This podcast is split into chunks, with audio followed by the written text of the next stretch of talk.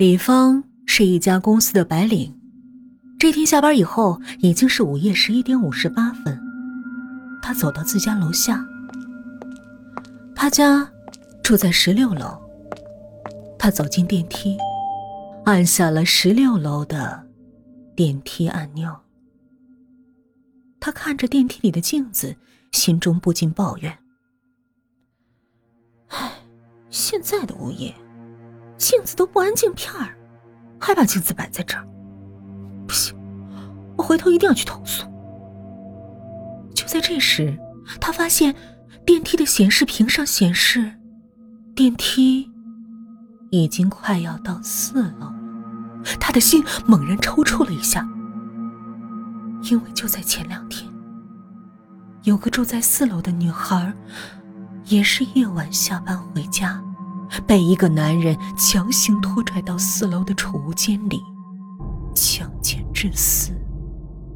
据说他死之后，每到午夜零点，他就会回来，重复生前的遭遇。李芳的心在狂跳。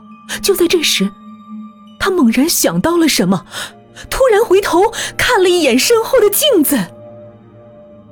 然后，他笑。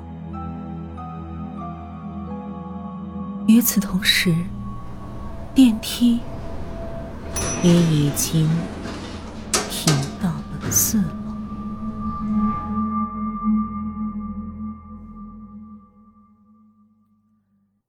小英和雨落是一对同窗好友，两个人的关系甚至比闺蜜还要亲。这天，雨落非要拉上小英一起去看最新上映的新电影《新咒怨》。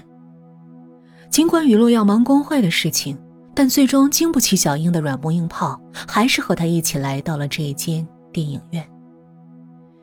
他们找了一个中央靠近屏幕的位置坐了下来。他们的旁边坐着一位中年大叔，他穿着一件黑色的西服，戴着一条红丝巾。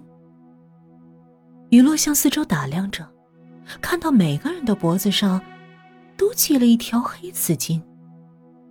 他显得很不安，而小英则沉醉在恐怖跌宕的剧情中，丝毫没有察觉到雨落的异样。而就在这时，一对情侣打扮的人匆匆走进电影院。女生高声的催促男孩快点还不时的抱怨：“要不是男孩子拖了，弄得现在连位置都没有了。”指了指四周：“谁说没有位置的？你看，这不全都是吗？”雨乐听完，脸色瞬间煞白，拉着小英逃出了电影院。